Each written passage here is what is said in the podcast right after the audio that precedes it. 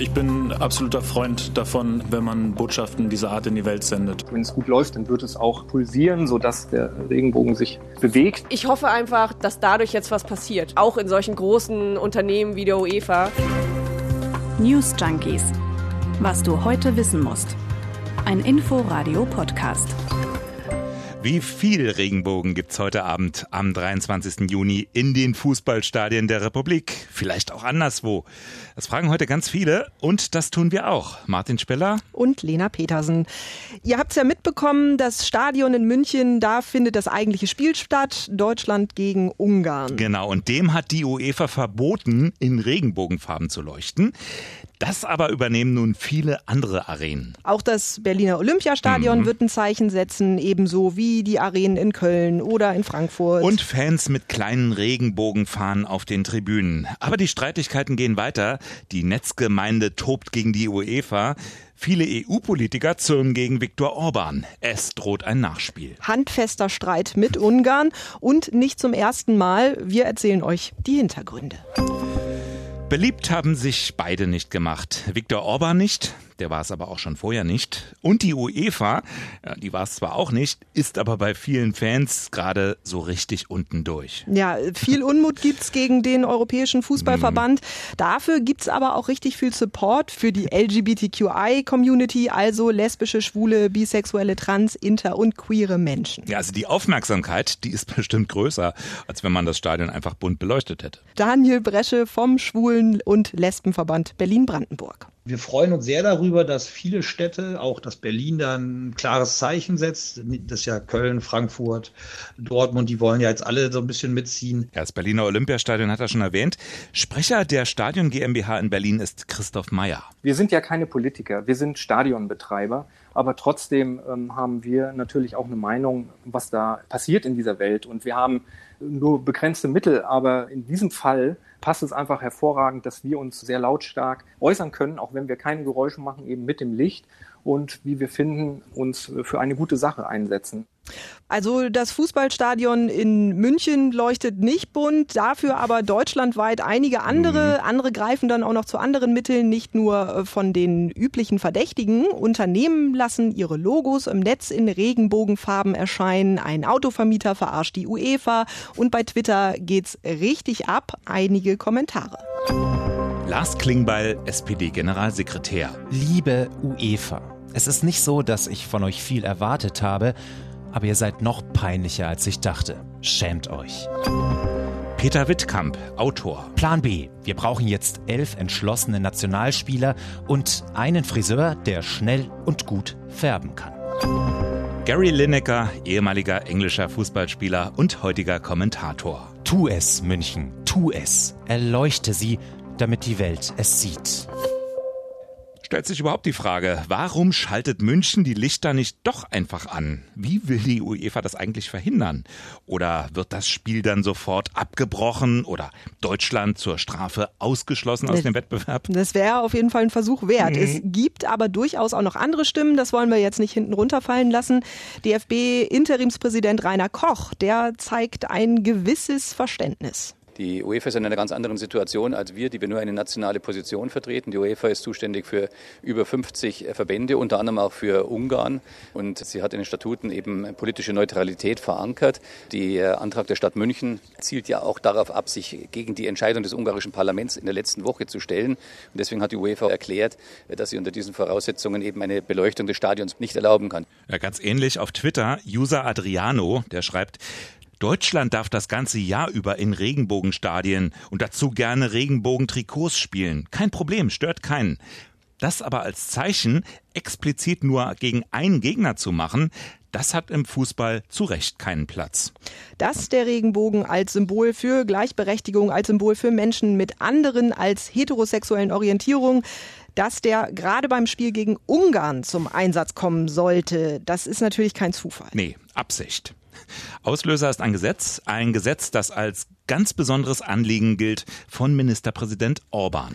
Offiziell muss man dazu sagen, ein Gesetz gegen Pädophilie. Die Regierung mhm. Orban sagt, wir schützen Kinder unter 18. Es erscheint aber spätestens dann als Trick, wenn man sich die einzelnen Maßnahmen mal anschaut. Also, das Gesetz sieht unter anderem ein Verbot von Büchern oder auch Filmen vor, die Kindern zugänglich sind, die etwa vor 22 Uhr laufen. Und zwar Filme, in denen Sexualität dargestellt wird, die von der heterosexuellen Norm abweicht. Außerdem verboten ist Werbung, in der Homosexuelle oder Transsexuelle als Teil einer Normalität erscheinen. Also wenn zum Beispiel homosexuelle Paare im Film auftauchen. Ja, und außerdem soll Sexualkundeunterricht künftig durch staatliche Biologielehrer durchgeführt werden, ausschließlich und nicht mehr durch Psychologen von freien Trägern, wie das mhm. bisher der Fall war.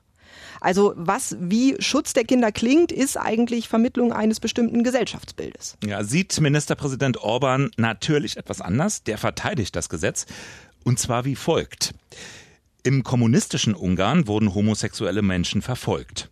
Heute garantiert der Staat nicht nur die Rechte von Homosexuellen, er schützt sie aktiv. Die Freiheit des Einzelnen ist das höchste Gut. Viktor Orban. Ja, Kritiker warnen dagegen vor einer homofeindlichen Zensur. Nach russischem Vorbild, Orban schüre bewusst Vorurteile gegen Minderheiten. Ja, tatsächlich hat er so eine Politik und die beginnt ja nicht mit diesem einen Gesetz jetzt in Ungarn. Die hat ja dann auch Folgen für die Gesellschaft. Selbst in Budapest, in der Stadt, Dort leben nämlich Schwule und Lesben längst nicht so offen wie in anderen europäischen Metropolen. Das beobachtet unser Korrespondent Nikolaus Neumeier. Wenn man zum Beispiel durch Budapest, die Hauptstadt, geht, hier finden Sie keine Schwulenviertel wie in anderen Städten, wie in Wien zum Beispiel. Äh, da gibt es einfach Viertelregionen, da wohnen häufig Homosexuelle. Die gibt es natürlich in äh, Budapest auch, aber es fällt nicht auf. Kaum Regenbogenfahnen an den Fenstern. Es gibt keine Zentren, in denen man sich trifft. Und das prägt natürlich. Die Proteste gegen das Gesetz blieben aber nicht aus. 17 EU-Staaten, darunter auch Deutschland, die haben gemeinsam Stellung bezogen und die EU-Kommission zum Handeln aufgefordert. Ja, das scheint die nun auch vorzuhaben. Kommissionspräsidentin von der Leyen herself, die spricht nicht nur von einer Schande, sie will auch gegen das Gesetz vorgehen. Es verstoße gegen fundamentale Werte der Europäischen Union, denn es diskriminiere Menschen aufgrund ihrer sexuellen Orientierung. Menschenwürde, Gleichheit und der Respekt für Menschenrechte. Bei diesen Prinzipien gehe man keine Kompromisse ein, so von der Leyen. Also de facto ist das die Drohung mit einem Vertragsverletzungsverfahren.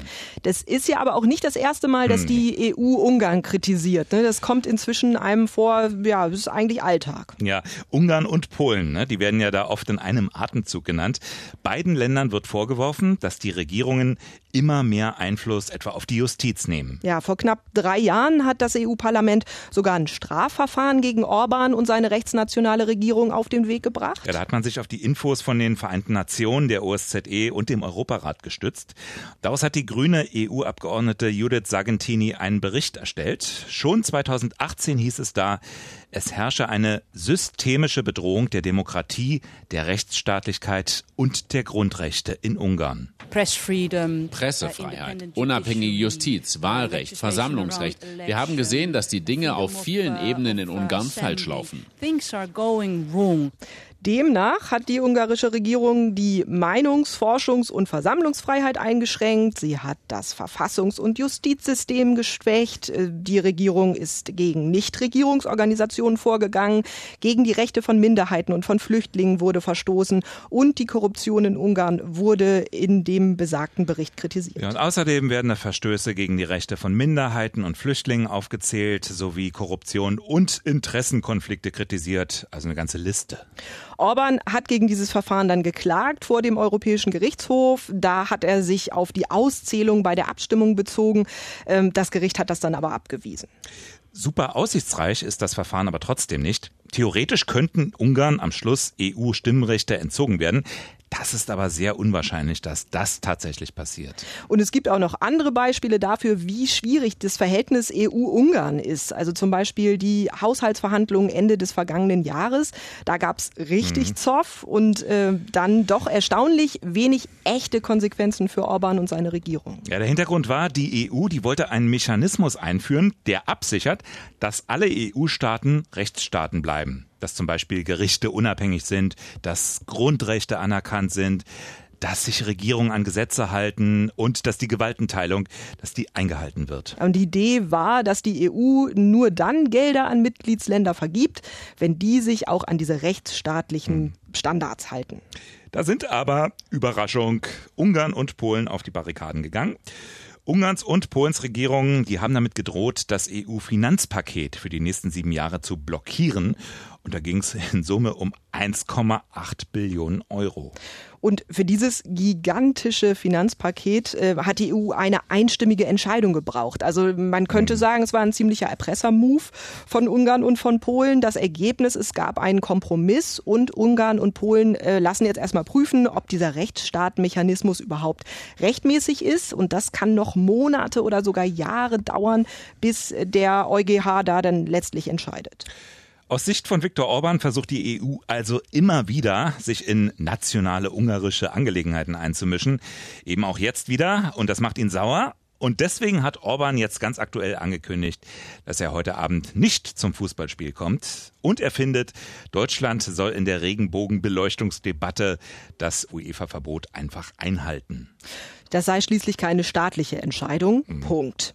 Und das zeigt aber auch einfach, wie mächtig die UEFA ist und dass sich auch keiner irgendwie wirklich mit ihr anlegen will. Mhm. Das wird ja auch nochmal an einer anderen Stelle deutlich, siehe London. Ja, stimmt.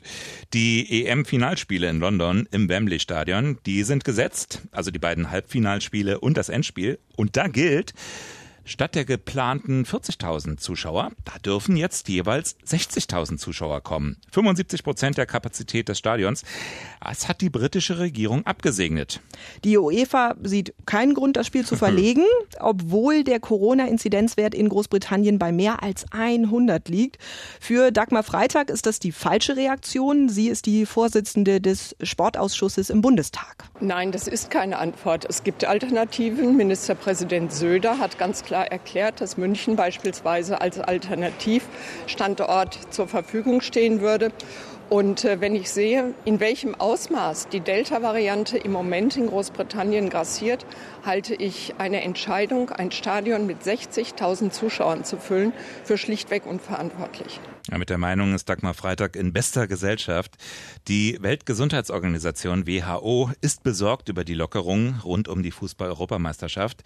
Und auch Bundeskanzlerin Merkel hat schon vor Tagen gesagt, sie ist skeptisch. Auch SPD-Gesundheitsexperte Lauterbach will, dass die Finalspiele verlegt werden, einfach weil dieser Delta-Virus, diese Delta-Virus-Variante so ansteckend hm. und so aggressiv ist. Ja, eine Mutation, die ja in Indien das erste Mal entdeckt worden war. Früher sprach man sogar von der indischen Variante. Und jetzt ist dort in Indien wieder offenbar eine noch schlimmere Variante im Umlauf. Ja, Delta Plus. Plus. Die Corona-Mutante soll noch mal leichter übertragbar sein. Die ist inzwischen in drei indischen Bundesstaaten aufgetaucht. Da sollen die Behörden jetzt noch mehr testen als vorher. Die Diskussion Corona versus Fußball-EM, die gibt es aber nicht nur in Bezug auf die Finalbegegnung in London. Auch von dem, was sich da am Spielort München in den ersten Vorrundenspielen der deutschen Mannschaft so zugetragen hat, waren nicht alle begeistert. Denn es gibt eigentlich eine Maskenpflicht im Stadion. Eigentlich. Auf den Fernsehbildern aus dem Stadion sah man dann aber kaum eine Maske. Wird das heute Abend anders? Beatrix Zurex ist die Gesundheitsreferentin von München und die hätte folgende Idee. Ich persönlich könnte mir vorstellen, dass vielleicht vor dem Spiel eine Ansprache der beiden Kapitäne, die vielleicht sagen, liebe Leute, ähm, bitte setzt die Masken auf, das dient eurem Schutz. Ja, wenn das mal die UEFA erlaubt. Heute Abend also Deutschland-Ungarn. Es geht nicht zuletzt auch im Sport um ein Fußballspiel. Und deswegen müssen wir natürlich eigentlich auch wieder mit der gleichen Leistung aufwarten und mit der gleichen Einstellung ins Spiel reingehen, damit wir erfolgreich sind. Dein Tipp, Deutschland gegen Ungarn? Ich muss mich jetzt ja an dieser Stelle einmal kurz als Fußballmuffel outen, aber ich würde trotzdem denken, äh, Deutschland gewinnt gegen Ungarn 2 zu 1 ungefähr. Ja, könnte hinhauen, denke ich auch. Aber nur, wenn die Taube wieder aufgestellt wird. Ungarn ist immer noch in der EU, macht auch keine Anstalten, die Staatengemeinschaft zu verlassen.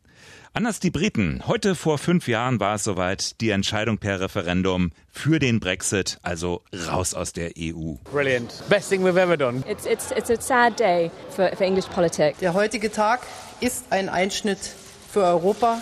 Ja, heute vor fünf Jahren. Ja, viele hatten damals gewarnt vor einem Einbruch der Wirtschaft, dann die komplizierte Lage in Nordirland, die hm. Zollgrenze innerhalb Großbritanniens. Jetzt in Corona-Zeiten ist das alles ein bisschen in den Hintergrund. Aber ist ja auch eine Erfolgsgeschichte in Wahrheit. Zitat: Diese Regierung hat den Brexit erledigt und wir haben bereits unser Geld, unsere Gesetze, Grenzen und Gewässer zurückerobert. Na, wer sagt das?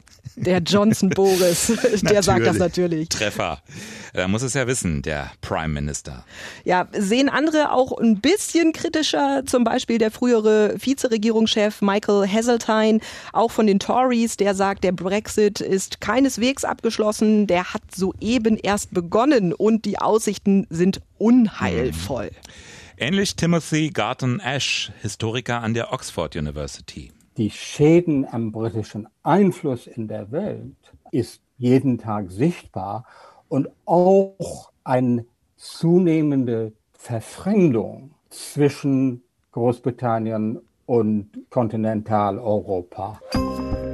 Und ein Thema ist mir heute noch begegnet, was ich wichtig fand. Das Klima steht auf der Kippe, das wissen wir natürlich. Mhm.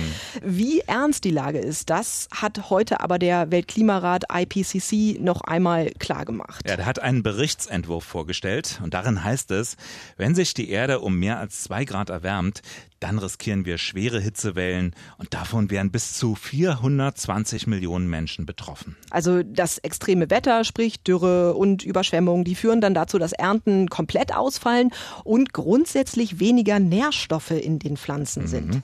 Der Präsident des Deutschen Bauernverbandes, Joachim Ruckwied, er hat deshalb im Inforadio gefordert, die Ernährungssicherheit, die muss auch im Grundgesetz stehen damit der Klimaschutz und die Ernährungssicherung eine andere Gewichtigkeit bekommt. Das sind meines Erachtens die Kernherausforderungen der Zukunft, was uns äh, Menschen anbelangt.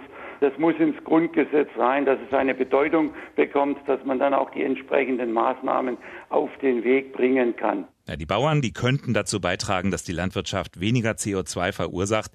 Dafür müsse aber investiert werden, so Bauernverbandspräsident Ruckwied. Das waren die Spitzenthemen von uns heute. Äh, wie geht's bei dir gleich weiter? Setz dich gleich vor den Fernseher und guckst, äh, guckst Fußball? Gleich, ist ja noch ein bisschen hin. Aber ja, ich gucke mir das Spiel auf jeden Fall an. Du ja. auch? Ja, ja, doch, ich denke schon.